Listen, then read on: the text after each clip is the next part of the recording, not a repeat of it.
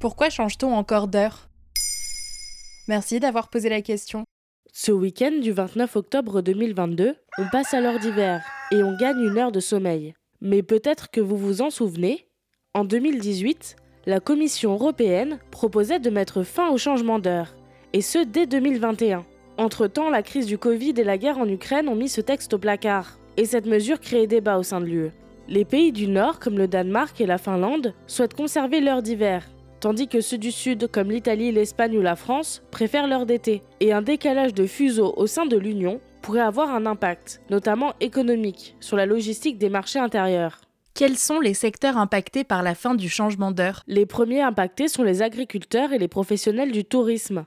Du côté du monde agricole, deux points de vue s'opposent. Les éleveurs sont favorables, car les animaux, calés sur la lumière du jour, n'apprécient pas vraiment ce changement tous les six mois. Quant aux cultivateurs, c'est plus compliqué. Le vice-président de la Fédération nationale des syndicats d'exploitants agricoles explique. Le maintien de l'heure d'été décalerait complètement l'organisation des récoltes. Nous devrions commencer plus tard, le temps que l'humidité s'évapore pour obtenir un grain sec, ce qui impliquerait aussi plus de travail de nuit avec le paiement des salaires en conséquence. Pour ce qui est du tourisme, rester à l'heure d'été veut dire fermer plus tard, et donc vendre plus de boissons alcoolisées, des consommations sur lesquelles les gérants de bars et restaurants font plus de marge. Dans d'autres secteurs touristiques, comme les visites de monuments ou les plages, les gérants en bénéficieraient également, en fermant ainsi plus tard toute l'année, mais cela au détriment des activités nocturnes comme le cinéma ou le théâtre. De fait, le débat est partout. Quand est-ce qu'on pourra s'attendre à la fin du changement d'heure? À vrai dire, on ne sait pas trop. Depuis la crise sanitaire, le texte n'a pas été réexaminé par la Commission européenne. Il n'est plus à l'ordre du jour et ne devrait pas être discuté dans un avenir proche. Malgré les discussions, aucun consensus n'a été trouvé. Ce n'est donc clairement pas pour tout de suite.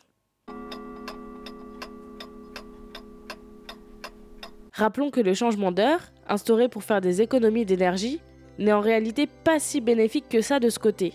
En effet, en 2010, année des derniers chiffres sur le sujet publiés par l'ADEME, on estimait que les économies représentaient 351 GWh, soit 0,07% de la consommation d'électricité totale. C'est dérisoire. À l'époque, où il n'était pas encore question de mettre fin au changement d'heure, l'ADEME estimait même que les économies qu'il permettait de faire ne représenteraient plus que 258 GWh en 2030. Voilà pourquoi on change toujours d'heure.